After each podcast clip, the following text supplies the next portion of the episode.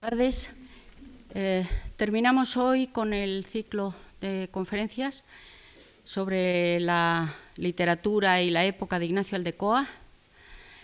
Y bueno, sobre todo lo siento por, porque se terminan estas citas tan agradables de dos veces a la semana con todos ustedes.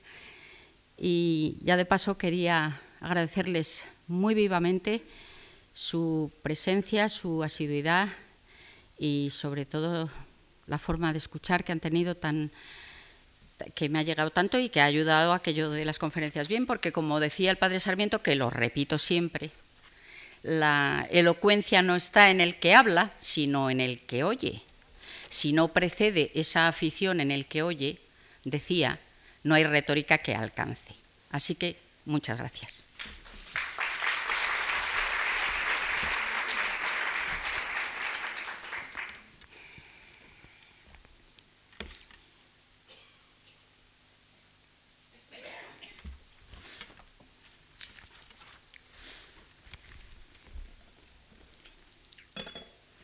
Llegados a este punto de la perorata, y viendo mi mesa llena de fichas y apuntes que me recuerdan lo mucho que aún me queda por decir sobre la literatura y la época de Ignacio Aldecoa, se impone una tregua, aunque sea provisional, a modo de viático para emprender los últimos tramos de mi exploración.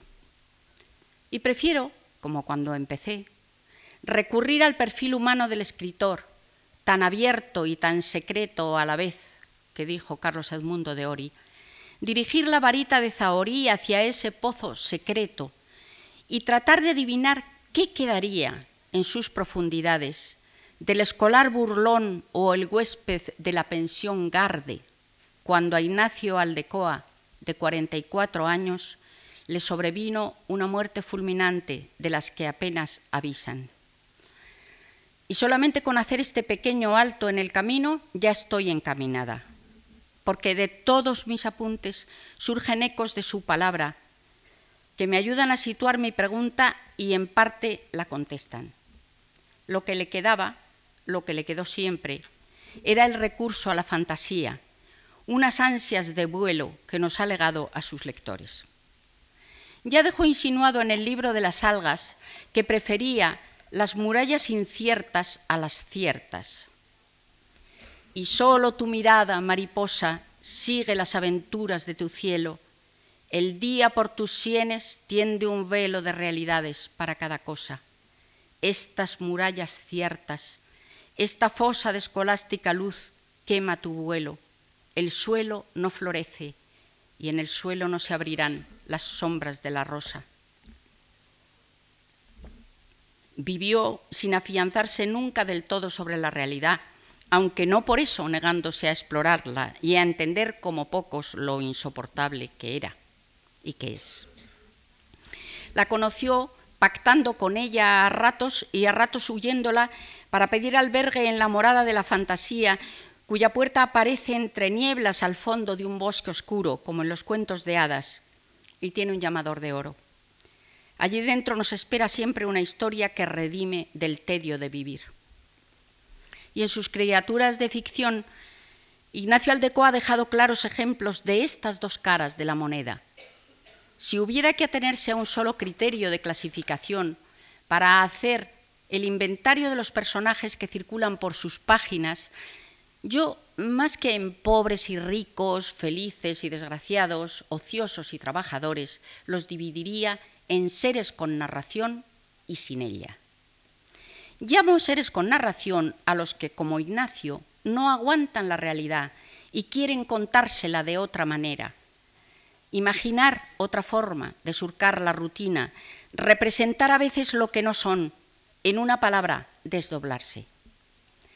Estas consoladoras opciones se las proporcionan el juego, el sueño o la mentira y cuando logran verbalizar ante sí mismos o ante otro tan saludable evasión, basada casi siempre en modelos literarios, la ficción se encarna en ellos mismos y los transforma. Son los hermanos fantasiosos de Ignacio, gente más o menos de la farándula. Los del otro apartado, seres sin narración, se salvaron del olvido porque tuvieron la suerte de que pasaba Aldecoa por allí y contó lo que ellos no sabían o no tenían ganas de contar, unas veces por no tener a quién, otras simplemente porque estaban más hechos a soportar la realidad y hacerle frente que a trascenderla mediante la palabra. Tal vez también por una especie de reacción visceral a las florituras. Seres de pocas palabras, sufridos y sobrios, a los que cuadraría bien aquel poema de Antonio Machado dedicado a la encina. Brotas derecha o torcida con esa humildad que cede solo a la ley de la vida, que es vivir como se puede. No quiere decir esto que no les pase nada. Algunas veces pueden incluso atravesar por situaciones de conflicto que requieren un talante casi heroico para ser superadas. El mejor ejemplo nos lo suministran Higinio y Mendaña, los dos fogoneros que están a punto de perecer en Santa Olaja de Acero por culpa de una avería en la vieja locomotora, a la que quieren tanto como a un colega a fuerza de llevar años y años colaborando los tres en el mismo trabajo. Olaja le han puesto de nombre. Y como a un santo la invocan en ese trance de peligro. Aldecoa usa deliberadamente un tono casi épico para narrar las vicisitudes del accidente que ha estado a punto de ocurrir y deja claro que si bien los dos trabajadores logran salir sanos y salvos de la prueba, Olaja, la vieja y fiel compañera, ha firmado su sentencia de muerte. Era un modelo antiguo de material de antes y después de aquella tarde quedaría en vía muerta esperando a ser desguazada. El comentarista enfatiza el hecho de que sea la máquina quien ha salvado la vida a los hombres, con lo cual accede al rango de protagonista. Mediante esa hazaña, en efecto, Olaja quiebra la rutina de sus viajes por primera vez y también por última vez, porque después ya entra a morir. Y incluso herido gravemente, el capitán, como a veces pasa en algunas películas de guerra, está protegiendo la salud de sus soldados antes de ingresar en el hospital. En el momento de mayor riesgo, cuando el tren ya va desbocado, al salir del túnel, Higinio y Mendaña llaman a, la locomotora por su nombre, por el nombre con que la bautizaron ellos mismos un día, como si estuvieran invocando a un, santo, a un protector. Mendaña pensaba que Olaja tenía que resistir todo el tren, que Olaja tenía fuerza para detener el desboque de los vagones un desboque terrible de seres sin cabeza, porque aquel tren tenía su cabeza, su inteligencia, su fuerza recta en Olaja. Mendaña tenía fe. Higinio escuchaba los ruidos del lanzamiento del tren. Los dos pensaban en Olaja, en que Olaja sería capaz de frenar el espanto. Higinio movió de nuevo la palanca.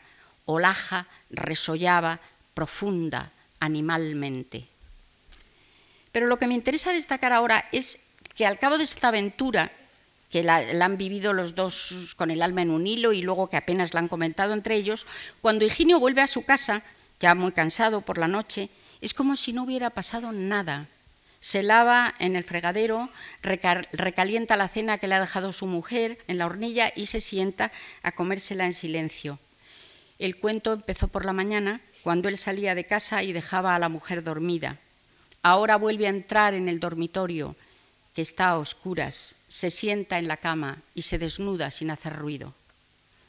Veía entrar un rayo de luz del cercano farol por entre los ventanillos entornados. Suspiró, se tendió en la cama. Estaba caliente, agradable. Volvió la espalda a su mujer. El movimiento la arrancó del sueño. Hola, Higinio, dijo con una voz ronca y soñolienta. ¿Qué tal hoy? Higinio contestó, bien, como siempre. Luego cerró los ojos. Menos mal que Aldecoa pasaba por allí.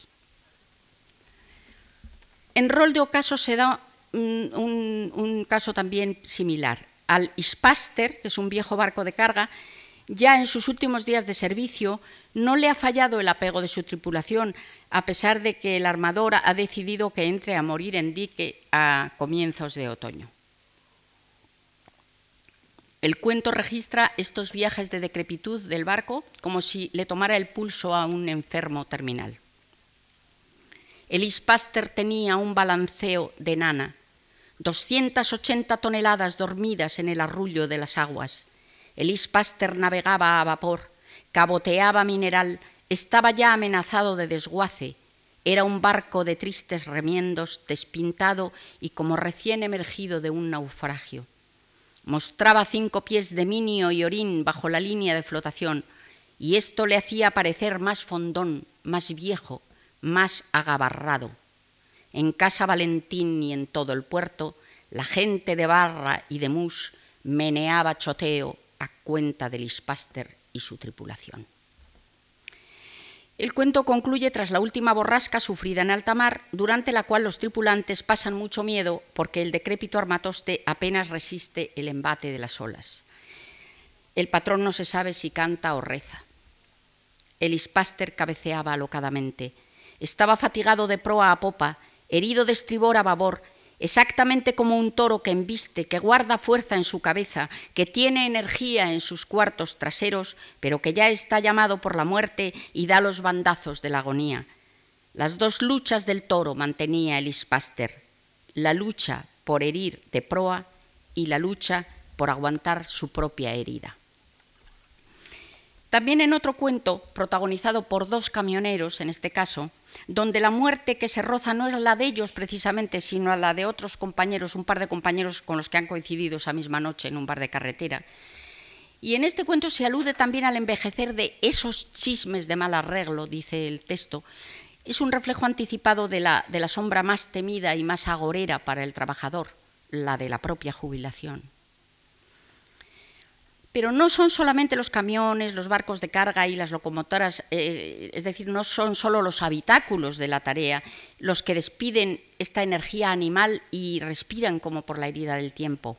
No, también toman alma y vida en los relatos de Ignacio Aldecoa una serie de aperos, de herramientas, de utensilios que el, el trabajador usa, que mm, los mueve, los maneja y se vale de ellos y manda en ellos porque bueno, manejo y mando, que tienen mucho que ver con mano. Es, es importante esto para el hombre que vive por sus manos, que de tanto emplear estos objetos, de tanto dirigirlos y arreglarlos, cuando se estropean los llega a querer tanto como a una prolongación de su vida, o mejor dicho, como una sustitución de su vida.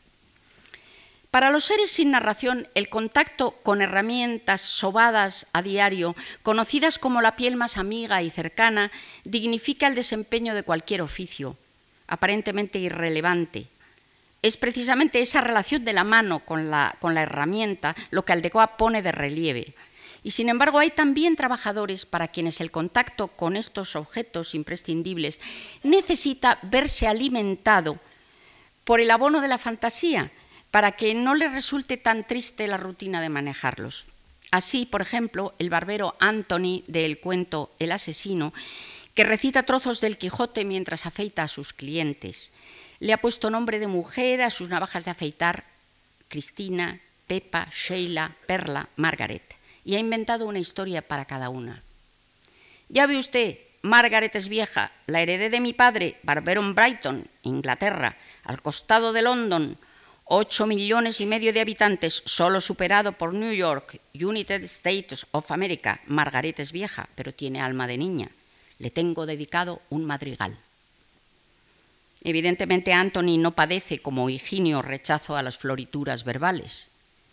Se alinea, se alinea por derecho propio con los seres fantasiosos y portadores de narración de los que me voy a ocupar enseguida. Bueno, diré de antemano que en su afán por distorsionar la realidad y por verla de otra manera, esta realidad que no les gusta, estos personajes suelen ser mentirosos o consigo mismos o con los demás o las dos cosas.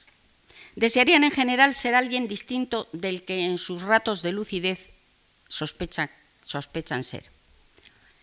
Esta sed de fingimiento, cuando existe, arranca de la infancia una etapa de la vida que, como ya dije el otro día, a Ignacio le interesa muchísimo y le dedica una atención muy certera en su literatura. Bueno, él mismo, antes de ser amonestado por don Amadeo Echecalde en el cuento que leímos el primer día, estaba tratando de salvar a una mosca mojada de tinta. Y, y no la veía como mosca, pensaba que había que sacrificarla de un arponazo. Eso es lo que dice. Y además venía de hacer un viaje mental de cinco millas por el viejo Atlas. Un gusto por el como sí, que está presente en todos los juegos de los niños imaginativos, a quienes siempre pilla desprevenida la realidad. Hay, por ejemplo, en Vísperas de Silencio, un tramo que parece arrancado de Cuchifritín, el hermano de Celia, de Elena Fortún, una autora, por cierto, que Ignacio, como muchos de nosotros, leía de niño. Fonchín y sus amigos querían jugar con el gato a esclavos egipcios, según los cromos de los chocolatines. Ataron a Leonardo una cuerda al cuello y pretendieron pasearse con él como un perro. Como con un perro, perdón. El resultado fue un arañazo considerable en las piernas de Fonchín tras un bufido de Leonardo. También los niños pobres, aunque no hayan leído tantos cuentos, tienen derecho a soñar. Es el caso de Juan, hijo del albañil Pedro Sánchez, en el relato Hasta que llegan las doce. Se despierta junto a sus hermanos, muerto de frío, con ojos de liebre asustada. Y siempre remolonea antes de dejar las sábanas, sueños humildes, presididos por el hambre. Luis, el mayor, saltó de la cama en camisa y apresuradamente se puso los pantalones. Juan se quedó jugando con las rodillas, a hacer montañas y organizar cataclismos. La orografía de las mantas le hacía soñar. Inventaba paisajes, imaginaba ríos en los que pudiera pescar, piedra a piedra, por supuesto cangrejos, cangrejos y arroz, porque esto era lo mejor de las excursiones domingueras del verano. Juan, la voz de la madre le sobresaltó, todavía intentó soñar un poco. Ya voy, levántate o te ganas una tunda. Juan no tuvo más remedio, se levantó. La habitación estaba pegada a la cocina. En la habitación se estaba bien, pero luego de haber ido a la cocina no se podía volver. Volver, en este caso, significa volver a estar a solas con uno mismo, para establecer con el propio cuerpo, con las propias rodillas, la complicidad que desagua en narración solitaria, ya que los demás cierran sus puertas a la interlocución y a la fantasía, placer clandestino por el juego, que a veces se conserva en toda su pureza hasta la edad adulta. Un caso muy elocuente es el del limpiabotas de Carmona, que dialogaba con sus dedos, en el relato, dentro del relato Pájaros y Espantapájaros, y como nadie le daba réplica, se había acostumbrado a hablar con sus dedos. Y dice, a mí me gusta hablar por hablar, exactamente como los pájaros cantan. Toda mi felicidad se limita a esto, pero no hay forma, ni manera, ni gente que me escuche, por eso hablo con mis dedos. Los he bautizado con los nombres de los amigos que hubiera querido tener. Y soy feliz. Cuando me enfado con alguno de ellos, me paso un día sin dirigirle la palabra. Luego me reconcilio y se acabó. Una vez, en un pueblo de los alrededores de Madrid, me corrieron a pedradas porque decía que estaba loco. Me rompieron un dedo al que le tengo asignada una pensión. Es un mutilado y hay que conversar con él para entretenerlo. Desde aquel episodio Solo hablo con ellos cuando voy de viaje o por la noche, cuando estamos completamente solos. Trabajando, además, su conversación me espantaba a los clientes y me retrasaba la labor. Este, este, juglar andaluz acaba de dar en el clavo porque ha establecido la frontera entre las exigencias del trabajo y las de la fantasía. Ha dicho que cuando está trabajando no puede hacer esas, esas fantasías. Pero es que no siempre pueden compaginarse los horarios de, la fantasía y de la realidad. Son en cierta manera como la esposa legítima y la amante y pueden entrar en conflicto, que entran casi siempre.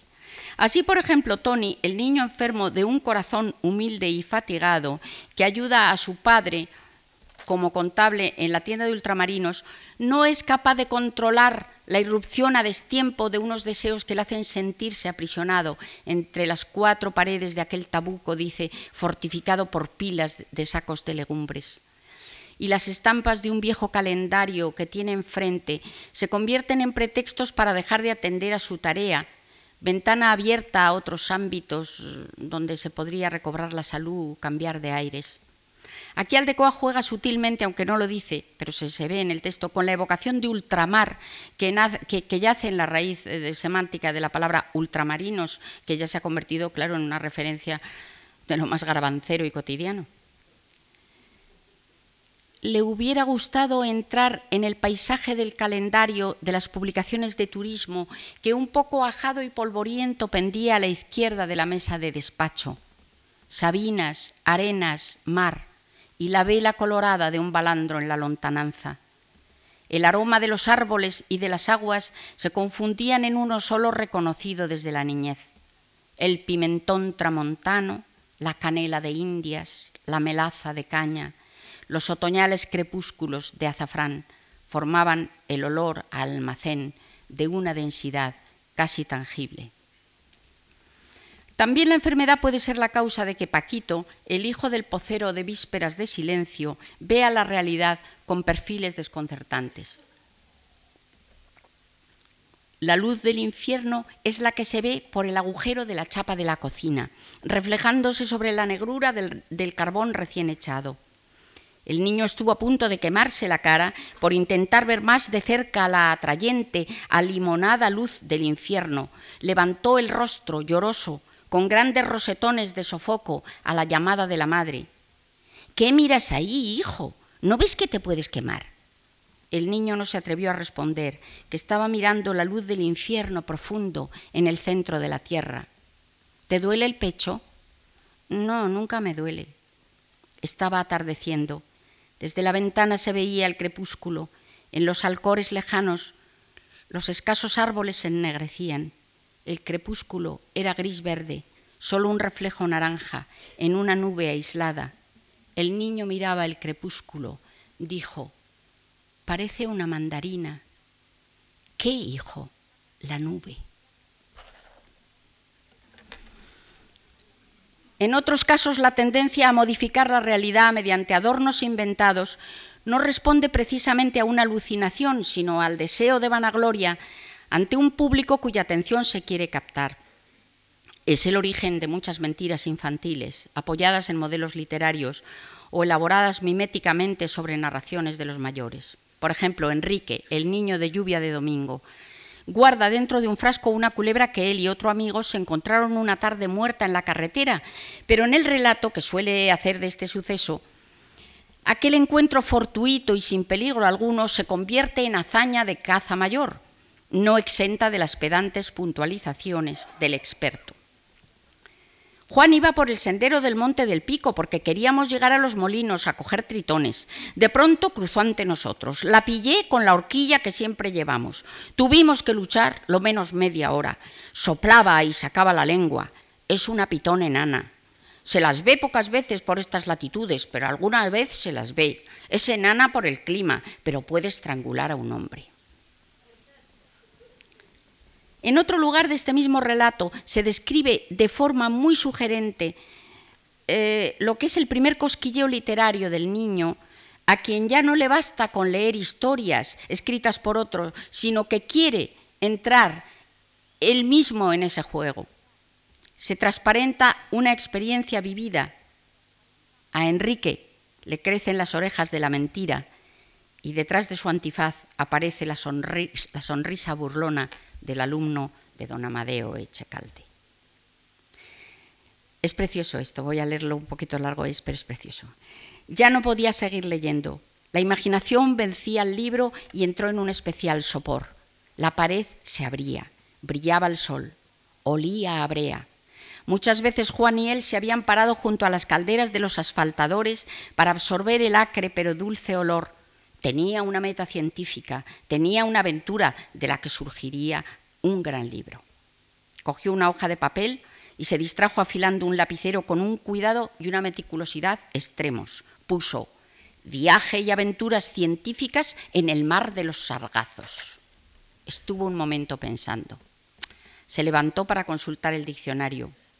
¿De algún puerto tenía que partir la expedición? Encontró uno en la costa de Cabo Ateras. Comenzó a escribir.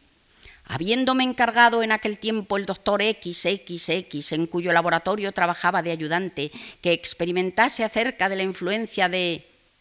dejó un renglón en blanco y prosiguió. Me embarqué en la goleta Buena Esperanza, mandada por el capitán portugués. ¿De quién era Os Lusíadas? Había que buscar un nombre sonoro. Volvió a dejar un blanco. Del que se sospechaba que había estado dedicado a la trata de esclavos durante muchos años. Tenía una cicatriz que le cortaba el rostro y el aro de oro que le pendía de una oreja, además de su barba cortada según la costumbre de los filibusteros, le hacían sospechoso de piratería. En todas las tabernas del Caribe se rumoreaba que tenía un tesoro escondido al nordeste de Jamaica. Qué genial.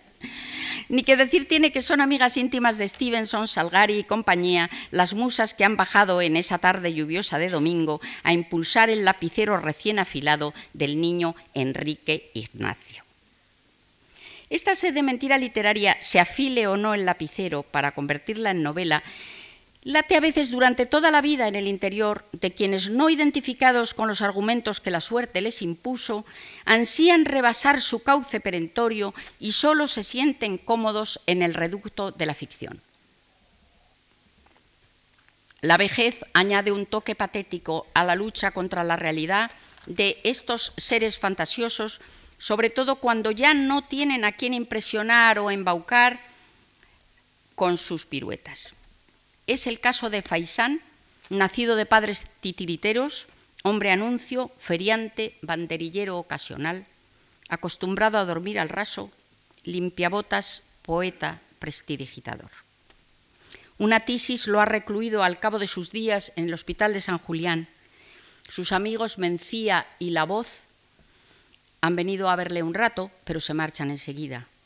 Él sigue hablándoles cuando se queda solo, enhebrando un discurso de condenado que necesita oírse para no morir antes de tiempo, de soledad, de tristeza, de mirarse las manos. Por el ventanuco huía la primavera de la luz y la habitación se le iba llenando de sombras, de personajes. A Faisán le parecía que toda su existencia estaba resumida allí y no se engañaba. Los arrieros navarros, los afiladores de Galicia, los amigos, los cafés, las tabernas, la Guardia Civil. Entonces volvió a echarse tranquilamente para dialogar con ellos, para que se riesen de su floripondio, para contarles aventuras, mentiras hermosas que cuando se dicen dan serenidad. En cambio, un ejemplo conmovedor de mentira compartida lo tenemos en el viejo matrimonio compuesto por Eusebio y Clara en La Vuelta al Mundo. Él ha sido actor, y no se resigna a verse, anclado ahora en una existencia cerrada e inmutable, sin más peligros que el, de alguna amenaza de gripe. Por las tardes juegan al parchís, al calor del brasero, y él finge al mismo tiempo que están haciendo un viaje. Ella, a modo de Sancho Panza compasivo, le sigue en ambos juegos. La lección de esgrima entre fantasía y realidad da como resultado uno de los cuentos más hermosos de toda la literatura española, no solo de la de los años 50. Fuera llovía y el tacto de noviembre en la ventana acariciaba la sensibilidad cruel de los protegidos. La casa, el juego, la cálida penumbra, la modorra crujiente de los muebles acariciados por los años, desvaían la existencia de los dos jugadores comenzando su ostrario anochecer. En este momento han soltado amarras, ahora pita, el primer oficial es el que lleva la maniobra. Bien, nos esperan quince días de mar. La voz de Eusebio era poco más que un fuerte respirar. Había hablado como entre sueños, sin esperar respuesta, pero no para sí. ¿Qué hora es? preguntó Clara. Y su tono doméstico, suave y fatigado, suponía una aceptación de la aventura. Las seis y media, a las siete en Mar Libre, a las siete y tres cuartos en el faro de Chester. Clara jugaba con las fichas amarillas y verdes. Eusebio lo hacía con las rojas y azules. Clara refugió sus manos en las faldas de la mesa. No es buen cargamento, afirmó Clara. No lo es. Un capitán viejo solo tiene buenos cargamentos de vez en cuando. Juegas tú.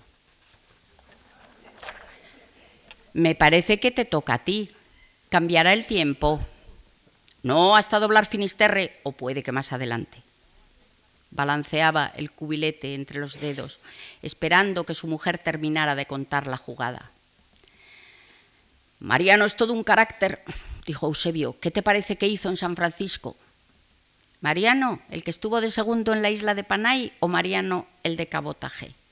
El de la isla de, el del isla de Panay, afirmó con furia Eusebio, y el del Libertad, y el de otros veinte barcos más. Bueno, pues tiró al contramaestre por la borda. ¿Qué te parece? No sé. El humo del cigarrillo envolvía a los dos. Jugaban sin interés, pero no mecánicamente. Jugar al parchís era una función natural que cumplían al mismo tiempo que se concentraban en su segundo juego. ¿Por qué no dices algo? preguntó Eusebio. ¿Qué quieres que diga? Dime una mentira. Dime con admiración. Fue un gran tipo. Fue un gran tipo, ese Mariano. Bueno, es para leer el, cuento entero, porque esto es un cachito, es, desde que empieza hasta que acaba pero bueno, he leído solo un trocito. La vida como tránsito, que así viene concebida en la literatura de Ignacio Aldecoa, tanto para los inconformistas como para los, para los resignados, tiene, ya lo habíamos dicho el otro día, y se sabe, el mismo remate. Esta imagen, esta imagen inquietante del final del trayecto, es la que entorpece el vuelo de los seres ansiosos de infinitud, porque hasta en los sueños más placenteros se puede colar como un susto, como un susto inesperado. El recurso al sueño no es de los que más, uso, de los que más eh, usa Ignacio Aldecoa, pero sin embargo mm, literariamente ofrece una, mezcla, una muestra muy brillante de este recurso en el cuento Pájaros y Espantapájaros. Muy interesante como, no solo como, como el sueño de los que están allí, sino la incomunicación durante el día, porque ocurre en una venta de la Bureba, donde han coincidido durante una noche cuatro juglares que se van a quedar allí a dormir. Uno de ellos, el andaluz que dije antes, el que hablaba con sus dedos, y otros, otros tres más.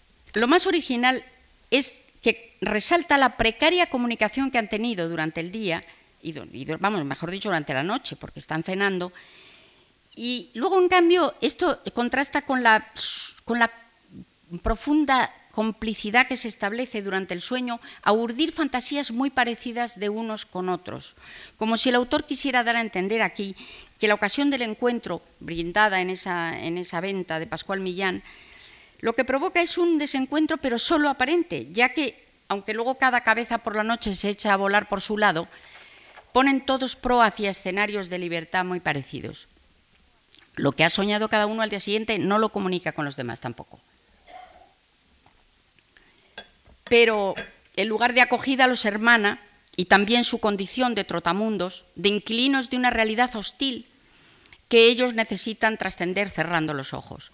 El sueño del buhonero levantino resulta el más, el más caleidoscópico. Sueña que está en una habitación de posada, alargada y silenciosa, sin ventanas, sin puerta y, tampoco tiene montante.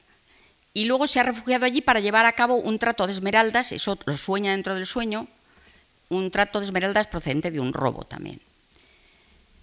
Pero lo curioso es que se queda dormido dentro del sueño y imagina que la habitación es una esmeralda antigua. Y dice, dentro de la esmeralda todo era fantástico. Yo me repartía por todas partes. Me asomaba a la ventana luminosa de una cara, de un tinglado de caras, de un día verde, de una noche verde, de un sueño, de otro, de otro. Soñé que estaba muerto y que el pájaro verde, se me había posado en el esternón, extendía las alas y me penetraba en las tinieblas interiores.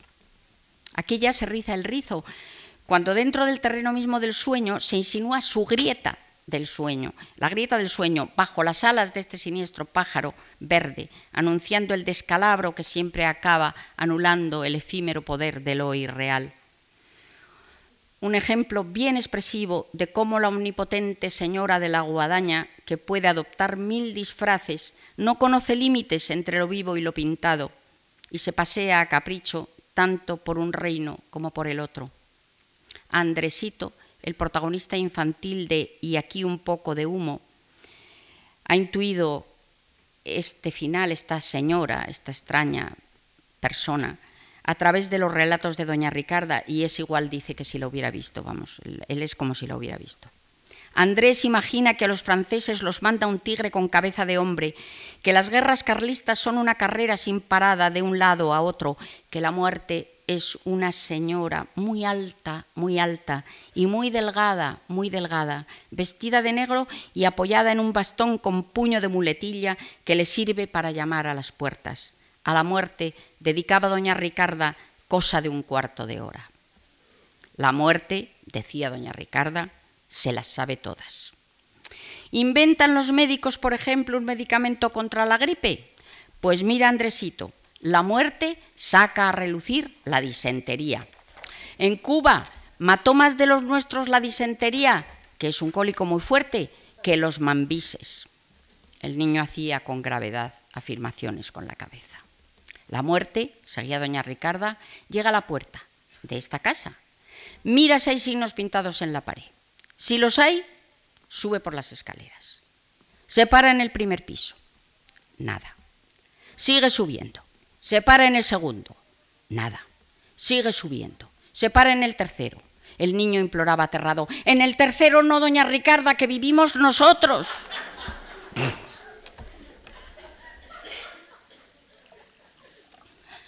Son incontables las alusiones a la muerte que jalonan la prosa de Ignacio Aldecoa, trasunto de una preocupación muy personal ante la fragilidad de la existencia que subyacía, esta, esta preocupación subyacía continuamente bajo sus comentarios más jocosos y más banales. Esto le ocurría desde muy joven. Cuando se cumplieron siete años de su muerte, recuerdo que yo escribí un artículo que terminaba así. Hace poco estuve en una taberna de la plaza de Chueca, antigua, con mostrador de zinc, taberna de los barrios que frecuentábamos con Alfonso, con Medardo, con Mampaso, con Josefina, con Francisco, con Mayra, con Jesús, con Rafael al principio de los años 50. Hay en la pared un cuadro oscuro y mugriento que representa a un caballo abrevando en un pilón, dijo Ignacio una tarde de aquellas en que se quedaba absorto mirando alrededor. Ese caballo seguirá ahí cuando todos nos hayamos muerto. Luego apuró el vino y se echó a reír. Allí sigue el caballo y siempre que voy lo miro. Un testimonio muy impresionante de esta obsesión suya, que según su mujer le acompañó hasta, hasta la víspera misma de su muerte, no, no como obsesión, sino como conversación, eh, hasta el mismo día antes de su muerte repentina, parece que habló de ello, es el que nos ha dejado en su última novela parte de una historia, especialmente significativo no solo porque suene en cierta manera premonición, dada la fecha de esta novela, sino porque el narrador, aunque suministra pocos datos sobre sí mismo, a duras penas eh, eh, puede cubrir las concomitancias que hay mm, con el escritor que le está prestando sus ojos, ya un poco cansados. Es forastero, ha ido de forastero, de, no sabemos bien a qué ha ido porque no lo dice, en una isla, se ha refugiado de un pasado que parece dolerle, aunque tampoco lo dice, cronista más bien de vidas ajenas, este narrador en primera persona, del que ni siquiera se nos da el nombre, no puede, sin embargo, ocultar a veces el asalto intempestivo de su miedo a morir. En un pasaje de la novela, tras una borrachera que le ha borrado la memoria de lo ocurrido el día anterior, se larga a nadar a la caleta bajo el débil sol de media tarde. He bebido tanto ron que un serpentín acidulado recorre mi cuerpo, He fumado tanto que un arbusto me daña, pincha y aprieta en su florecer por mi pecho cuando tomo aire con violencia. De vez en cuando me encojo aprensivo de miedo a la profundidad. Un gran animal puede, en estas aguas libres, ascender desde los pozos claustrales hasta donde me ofrezco, partirme en dos en muerte subitánea y la estela de mi vida y de mi muerte no será otra cosa que unos cuantos metros cúbicos de Atlántico tintados por mi sangre, donde pacerán durante un rato cardúmenes de peces pequeños. Bueno, no siempre, por supuesto, alude al Decoa de una forma tan angustiosa ah, y tan descarnada al accidente que puede truncar nuestro viaje por el mundo. Otras veces su reconocida afición por la metáfora surrealista sazona sus menciones de un espolvoreo de humor negro. Así hablan del tema los dos amigos de Pedro Lloros, a quienes ya conocimos el otro día. Sí, Andrajos, tú que tienes más cultura lo puedes entender mejor.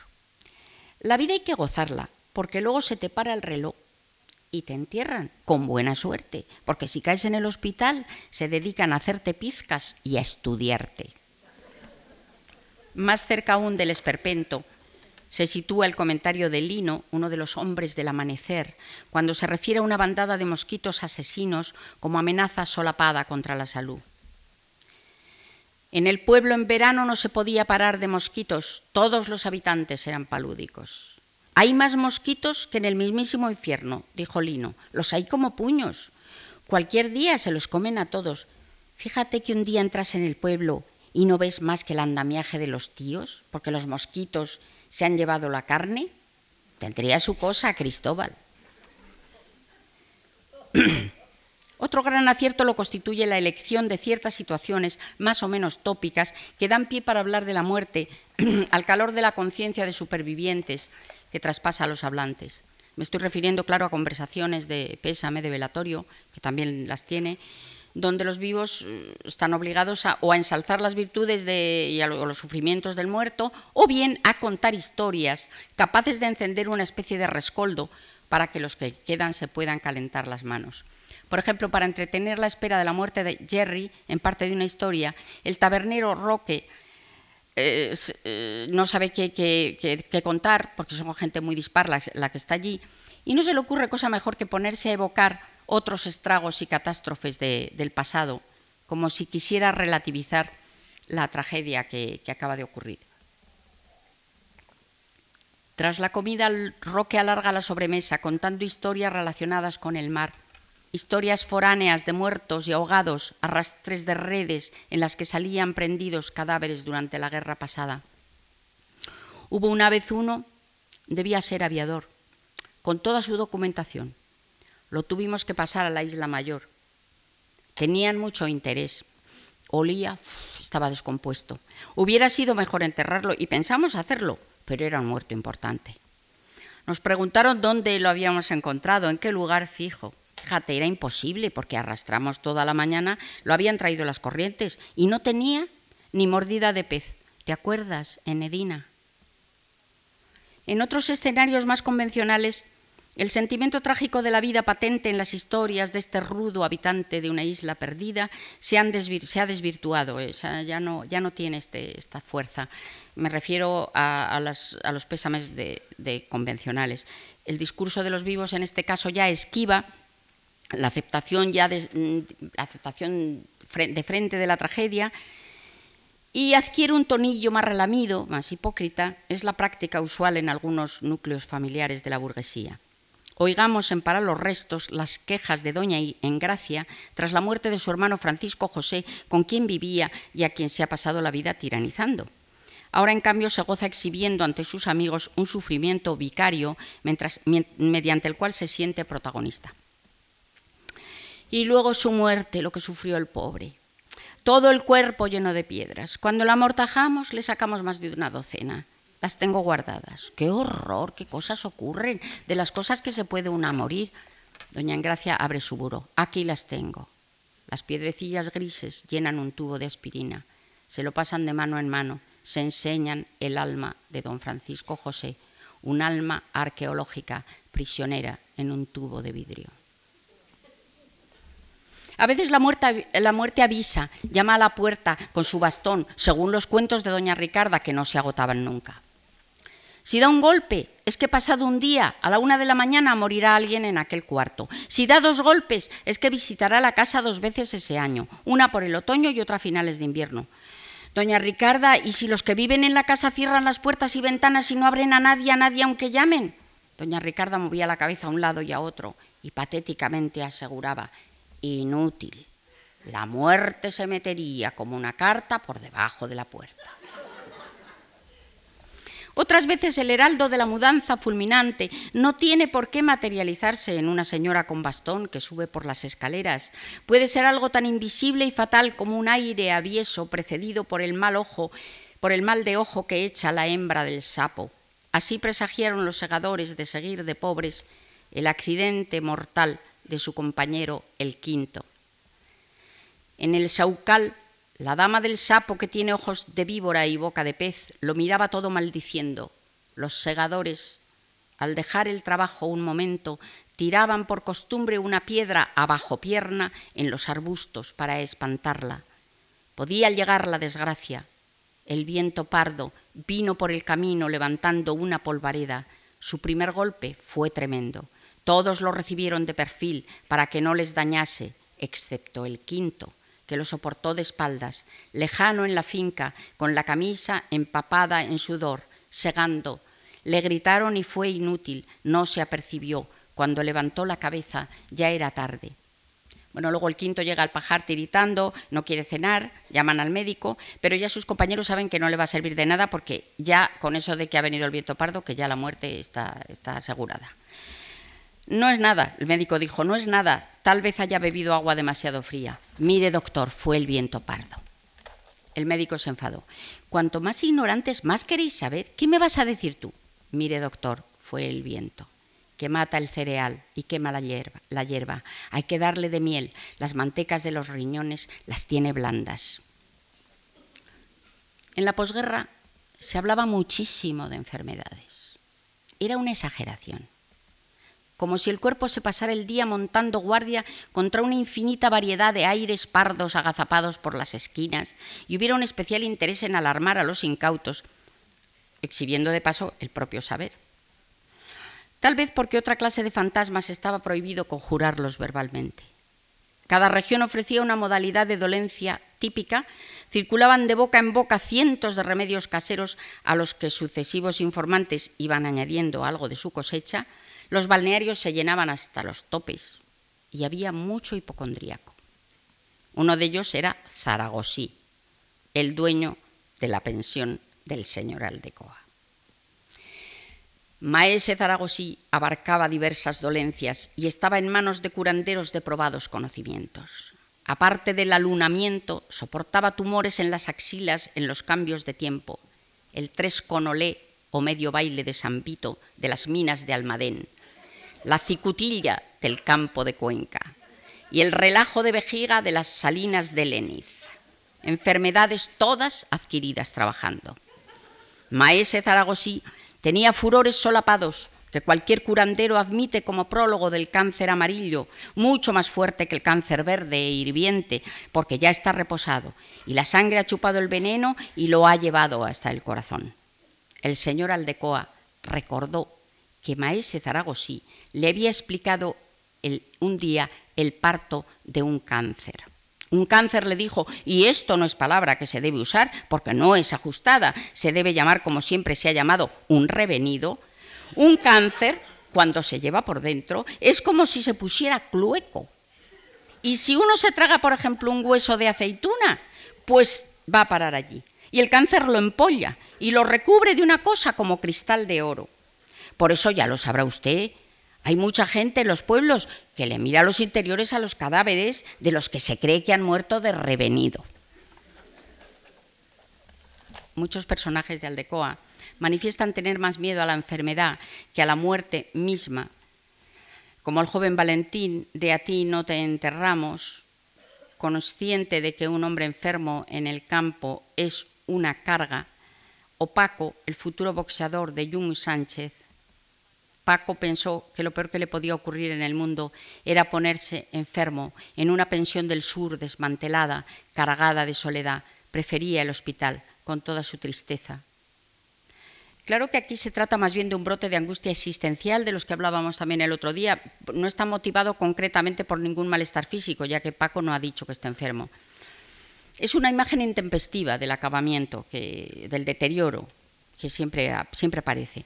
En el viaje de lo abierto a lo cerrado, que hablábamos el otro día, que cada ser humano lo va llevando a cabo por vericuetos particulares, salen al paso diversas modalidades de miedo, miedo como, como anuncio de, de algo que no se conoce.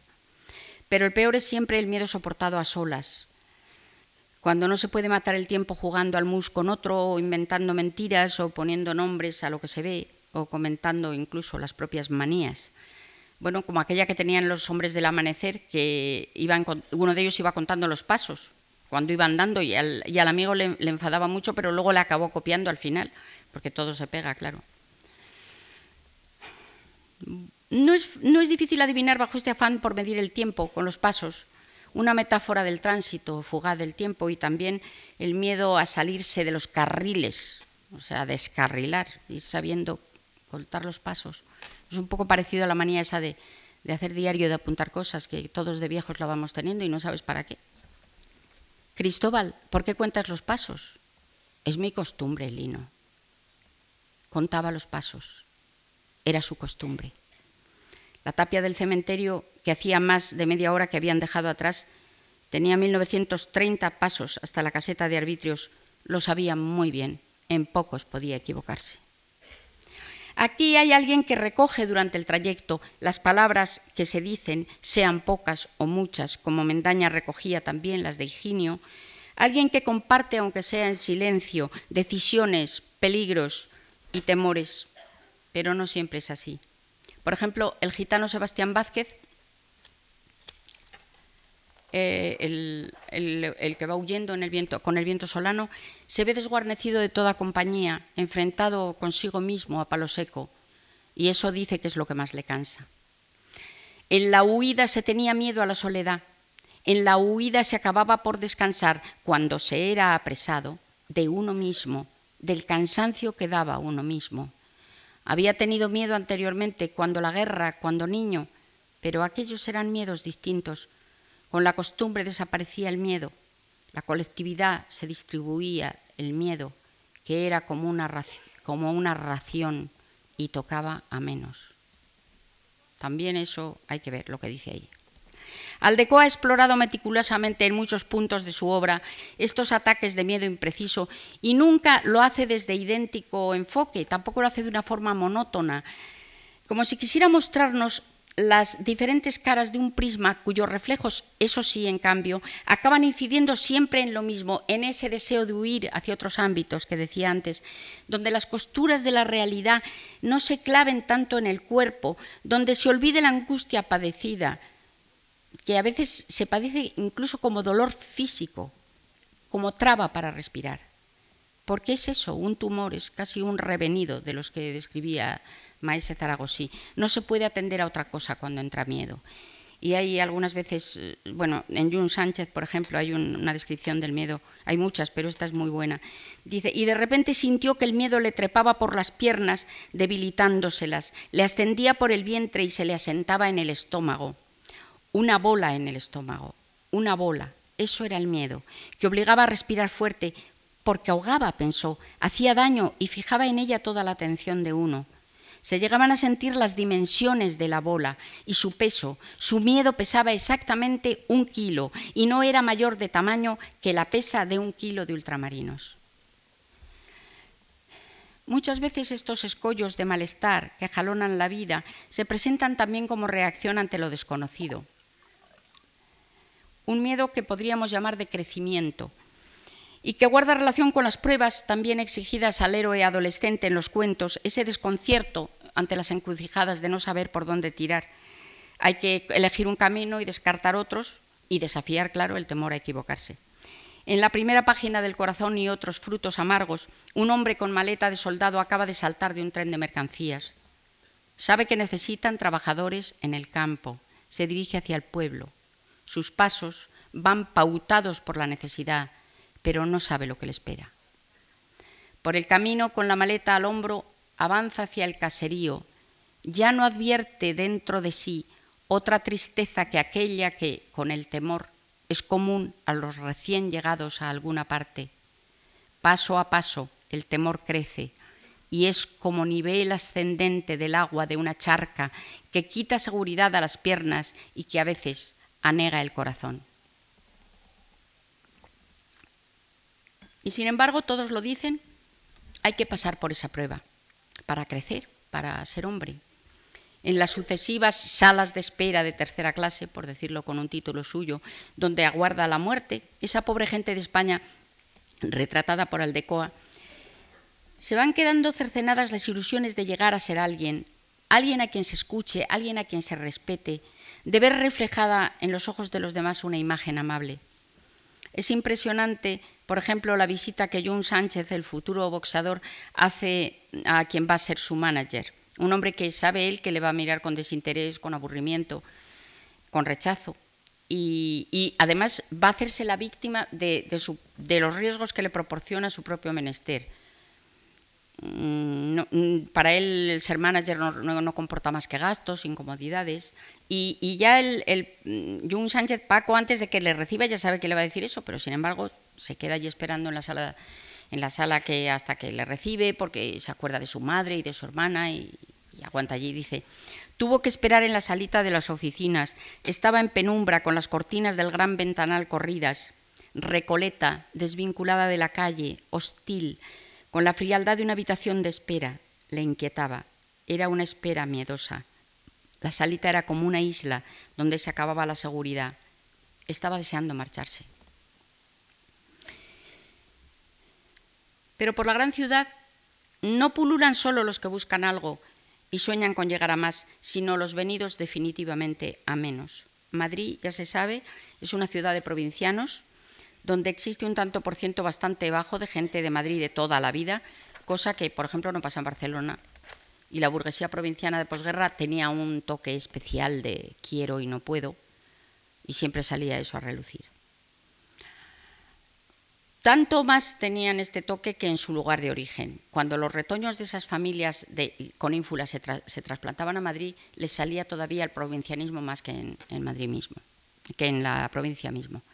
Algunos, como las dos hermanas de dos corazones y una sombra, habían decidido el traslado porque preferían el anonimato al juicio despectivo de quienes habían seguido los bandazos de su vida y ya querían huir de eso, porque habían venido a menos.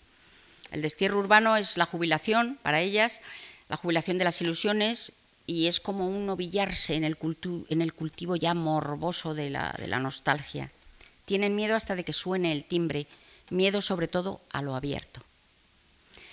Carmen hubiera querido abrir el balcón de par en par, pero tuvo miedo del viento norte de abril, un miedo como una vieja costumbre. El norte de abril era viento de enfermedades y recordaba cataplasmas de la infancia y lucisombras transeúntes por el techo de la alcoba. Esperó a que terminara su hermana, con la labor de punto abandonada en el regazo y la mirada perdida en el azucarero de plata dejado sobre la mesa, que era el objeto simbólico de todas las tardes de su vida. Muchas veces pienso que hemos hecho mal en venirnos a Madrid, nos debíamos haber quedado allí. Allí hemos vivido 40 años. ¿Y qué? ¿Te has casado tú? ¿Me he casado yo? Desde que murió papá, todo, así, todo ha ido cabeza, abajo. Allí todo era un quiero y no puedo. Las mezquindades de la burguesía de posguerra, anquilosada en sus prejuicios y temerosa de cualquier mudanza, nos suministró a los prosistas de entonces una gran cantera de inspiración. Yo sigo siendo mencionada por muchos como la autora de Entrevisillos, mi novela de 1957, y a mucha honra. Pero es que en el caso de Ignacio no sé si la crítica se ha fijado con suficiente atención lo que supuso para él, tan entendido en el asunto, meterse en algunos comedores y cuartos de estar a espiar unas conversaciones donde más tarde o más temprano alguien acaba arrugando la nariz con desconfianza. La guerra había fortalecido en los vencedores y más aún en quienes se apresuraron a cambiar de chaqueta el encastillamiento en reductos donde el parecer era mucho más importante que el ser, protegidos por aquel famoso reservado el derecho de admisión al que todos creían tener derecho. En Madrid se merendaba mucho. Las señoras que tomaban en Mónico, Embassy, Molinero de las Torres o las primeras Californias, tortitas con nata y caramelo, no soportaban que sus hijos se mezclaran con gente que a saber de dónde venía. Y ya no digo nada de cómo se llevaban a cabo en provincias ese tipo de pesquisas de limpieza de sangre. Ignacio, que era de Vitoria, sabía de eso un rato largo. En Fuera de Juego transmite una tediosa comida dominical de familia bien pensante en Ciudad del Norte. Han venido las dos hijas casadas con hombres de negocios y Pablo, el hermano soltero, que apenas interviene en la conversación, es presentado como una especie de oveja negra, aunque de vía estrecha. Un tipo que se repite en otros protagonistas también de, los cuentos de, Aldecoa. Por ejemplo, esperando el, en Esperando el Otoño o en el Rafael de Vísperas de Silencio. Necesitan reafirmarse y desahogar su condición eh, de rebeldes, un poco, como se diría un poco, después por la película, rebeldes sin causa. Llevando la contraria a la familia, mm, escandalizándola, aunque moderadamente ya he dicho, y un poco en sordina Nieves, la, de este cuento, la de fuera de juego, le pregunta irónicamente a su hermano Pablo, ella está ya bien casada con el marido allí, y le pregunta si la chica con la que sale ahora es mecanógrafa o es, o es dependienta. Y en vista de su silencio hostil se dirige a la familia. Es pura curiosidad, como cada mes le conozco una novia. La última peluquera, la anterior la hija del portero de los Aguirre. ¿Tiene eso algo de malo? dijo Pablo iracundo. ¿Es que todas tienen que ser señoritas inútiles? ¿O es que un colegio de monjas cambia la sangre a las personas? No somos todos iguales, dijo el padre, aunque lo debiéramos de ser. Pero ya la vida te enseñará. Y no vas a venir tú a reformar la vida. Lo demás son ideas anarquistas que para nada valen. ¿Es que tu madre es igual a una verdulera? Y vamos a dejarlo. Piensa lo que quieras, pero para ti. No vamos a tener todos los, domingos un altercado. Precisamente el descontento que hacía apetecer una vida distinta no siempre se traducía en deseos de ir a más, de trepar en la escala social, sino todo lo contrario, de probar lo que era otra vida. E, es muy frecuente, en, que era muy frecuente y yo creo que lo sigue siendo, pero entonces mucho, que los señoritos se sintieran fascinados, como también le pasaba al de Coa y a muchos de sus amigos suyos, que también les pasaba, se sentían un poco fascinados por las tareas de la gente, por el entorno de la gente humilde, por explorar, ver qué pasaba allí. Y en esa compañía de esa gente creían, a veces de verdad y otras veces de una forma más mimética, respirar un aire más puro, recibir un baño de, autenticidad. En la noche de los grandes peces, uno de los tripulantes de la barca de pesca apasionada manifiesta su extrañeza ante el hecho de que unos chicos finos hayan quedado en embarcarse con ellos y acompañarlos en la faena de esa tarde. ¿A quién se le ocurre? ¿Para qué quieren venir? preguntó extrañado el ayudante. ¿No estarían mejor divirtiéndose con alguna furcia? Aventuras, dijo el pesca. Luego lo cuentan a sus amigos y presumen. Si se divierten, condicionó sin convencimiento el ayudante. Tú eres muy chico para entender las diversiones de las gentes esto para ellos es una hazaña, una cosa muy grande. Ya están hartos de mujeres, ¿no lo comprendes? No, dijo tajantemente el ayudante, no lo comprendo de ninguna manera. ¿Cómo se pueden hartar? Porque eso es como la mar para nosotros, al cabo del tiempo estraga. Este afán por contar cosas exóticas que llamen la atención, para paliar el tedio de lo rutinario, late en el fondo de cualquier conato de evasión, el ansia de ser otro, de cambiar de biografía, de salirse de la norma, aunque solo sea por unas horas, siempre ha resultado más acuciante en los círculos cerrados de la provincia, donde todo el mundo conoce a todo el mundo. Me estoy alargando muchísimo, yo no sé si cortar un poco. Eh, sí. Mm donde todo el mundo conoce a todo el mundo, donde, damas con años de entrenamiento en el menester y con extraordinarias aptitudes perceptivas y verbales se instituían en cronistas anónimas del pecado. Esto es de un cuento de Ignacio. Muchos niños, como la Celia de Elena Fortún, escuchando los comentarios escandalizados de aquellas señoras, habíamos acariciado alguna vez el sueño de escaparnos con los titiriteros. Y se nos quedó arraigada por mucho tiempo esa sed de vida bohemia tal vez hasta que la conocimos de cerca. Ignacio en Salamanca me confesó una tarde que daría cualquier cosa porque le admitieran en la compañía de Enrique Rambal hacer de buzo en Rebeca y marcharse con aquella troupe de gira por toda España. Lo decía completamente en serio. La fascinación por el circo, el teatro y el mar le acompañaron durante toda su vida.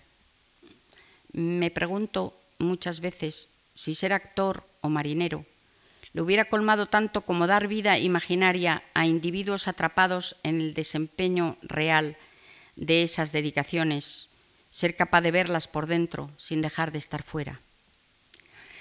En uno de sus primeros cuentos publicados en Madrid, El Teatro Íntimo de Doña Pom, nos presenta a una señora fantasiosa de Valladolid que, harta de estar casada con un médico homeópata, se larga a Madrid a formar un grupo teatral. Le habían metido en la cabeza el surrealismo, a ella tan dada a lecturas decimonónicas. Fue en su vida como si inventase el submarino y se disparató de tal modo que no hubo manera de aguantarla. pero lo más revelador de este relato, un poco influido en este caso por el, por el tono de los que aparecían en la codorniz, Sí es que me daría para otras muchas conferencias, porque esto, esto de la codorniz también, bueno, eso para otro día. Es que doña, claro, es que si me meto en eso, fíjate. Bueno,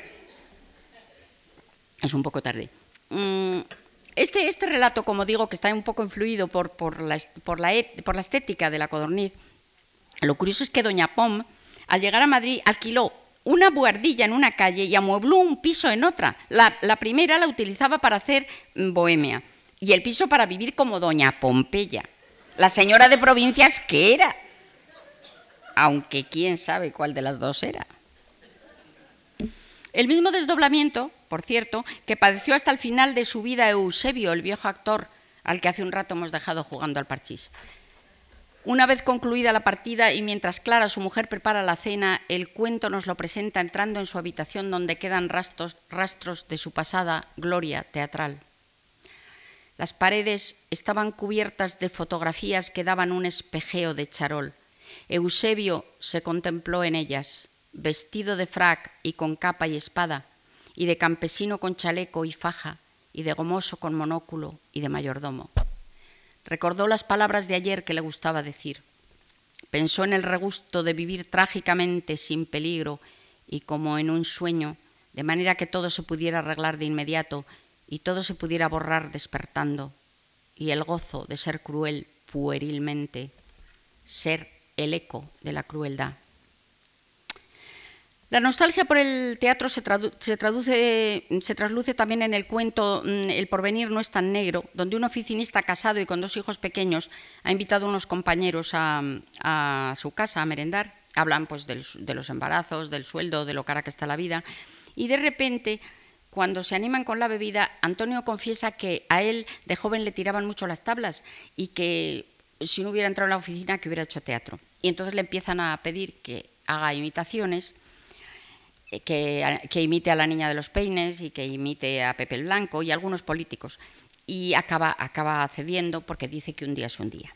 Y durante unos minutos, efectivamente, ese día cambia y despliega una personalidad ficticia pero el llanto repentino de uno de sus hijos pequeños es una llamada a la realidad y todos dejan de jugar para atender al niño. Y ante la insistencia de la madre, porque no dice el niño por qué llora, le dice la madre, ¿pero qué te pasa? Y el niño dice, papá, se ha marchado papá. Y el cuento termina diciendo, solamente unos minutos se habían ido papá y sus amigos, pero ya estaban de regreso. Dos años antes de morir, Ignacio Aldecoa publica su mejor novela, parte de una historia, y se transparenta él mismo a través de una añoranza que con los años había ido arraigando en su ser con el ardor de los amores imposibles, aquellos que solo se rescatan convirtiéndolos en literatura, la añoranza del mar. Desde el alumno de don Amadeo y el huésped de Zaragosí, Aldecoa no había aparecido en sus historias. Aquí aparece, pero trucado, desvanecido, como esas sombras chinescas que se desdoblan para despedirse y avanza hacia las candilejas tras su última representación. Es ese anónimo narrador que en algunas funciones de teatro subraya, comenta o enfatiza lo que vamos a ver, estamos viendo o ya hemos visto, disimulando que se asoma, pero sin demasiada convicción en su propósito de disimulo, y el decorado del fondo finge el movimiento de las olas del mar porque lo que se ha contado es la historia de un naufragio. Estamos en una pequeña isla, posiblemente la Graciosa, donde Aldecoa se había retirado más de una vez al archipiélago de Lanzarote, huyendo del marasmo de Madrid y, bueno, y quién sabe si también de sí mismo. Las claves de este último viaje, caso de que las hubiera, nunca se desvelaron, ni él las quiso desvelar. Tampoco suelta prenda el narrador de parte de una historia, ni siquiera ante los, ante los viejos conocidos de la isla. ¿Qué te trae por acá esta vez? le pregunta Roque el tabernero, en cuya casa va a alojarse. Es largo, ya te contaré. Bueno, ya me contarás.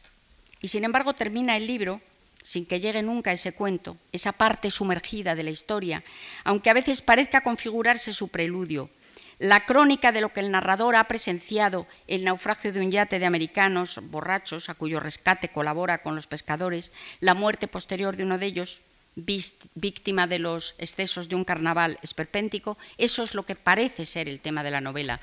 Pero queda claro que en este caso el testigo no pasaba por allí por casualidad. También sus motivos de llegada a la isla se intuyen de naufragio. Y de náufrago es también la mirada extrañeza, como si estuviera viendo las cosas eh, ya desde otro mundo. Dice en, una parte, estoy lejos, en mi propio naufragio, siendo una presencia ajena, alguien que no quiere, eh, que no, perdón, que no puede compartir lo que sucede. Todos mis riesgos están fuera de esta isla y aquí en este regazo es donde se desencadenan otros riesgos que no me alcanzan, pero sí le alcanzan. Esos turistas ociosos cuya irrupción ha sido como un maremoto para los nativos, funcionan para él a manera de espejo deformante en el cual se refleja un pozo de miedo, ya que no deja de identificarse en parte con algunos aspectos de su deriva. El narrador es intrínseco al relato, está representado, pero hay una relación estrecha entre ese personaje deliberadamente borroso y el hecho mismo de levantar acta de cuanto ve. Tanta relación hay que es difícil no adivinar la identidad de quien se oculta, de quien siempre se ocultó detrás de lo que contaba. Está equidistante entre la naturaleza y el artificio, escindido entre pasado y presente, y no encuentra su sitio. Estoy lejos de aquí y de mí, en otra parte, aunque no podría precisar en qué lugar. Acumulo extraños datos, busco durante extensos minutos de fuga y rememoración lo que este ámbito y esta hora tienen de sutil vínculo con el pasado, y nada encuentro, nada desde la lectura de la famosa novela de Carmen Laforet de 1945, algunos jóvenes españoles tendíamos a ver la vida como la representación de algo que no desemboca en nada. Ignacio dijo en 1968, el problema de una generación nacida y educada en tales circunstancias es que cuando pasen sus años de crisálida se transformará en nada una especie de generación, entre paréntesis, a la que pertenecemos muchos. Yo creo que este paréntesis se cerraba temporalmente con el boom hispanoamericano que puso de moda otras tendencias. Un cartel de cierre donde la frase próxima a apertura no se leía ni en letra pequeña. Hacían falta fe y paciencia. A Ignacio no le dio tiempo a comprobar que de aquel paréntesis se podía salir, que él mismo ha salido. En cuanto a los afanes de los estudiosos por desenterrar detalles de su, de su vida bajo la máscara de su representación, que sepan atenerse a la frontera que él quiso mantener entre lo que decía y lo que callaba. Las huellas de su vida, de sus horas bajas, de sus alegrías y desfallecimientos, las guardan unos pocos. Habrán quedado en confidencias íntimas, en cartas, en fotografías, conservadas por su mujer y su hija, que heredará a su nieto Ignacio. Le queda un nieto, aunque no lo conociera. No todos nos iremos del mundo con esa esperanza. Las huellas de su representación, mientras siga existiendo un lector atento, quedan en John Sánchez, en Doña Ricarda, en Higinio y Mendaña, en el andaluz que hablaba con sus dedos, en Maese Zaragosí, en Eusebio y Clara, en Sebastián Zafra, en todos los personajes, en fin, que a lo largo de dos semanas han poblado esta sala. Los podremos revivir y disfrutar de ellos tan solo con asomarnos al teatro íntimo de Ignacio Aldecoa. Es el poder y el prodigio de la literatura. Muchas gracias.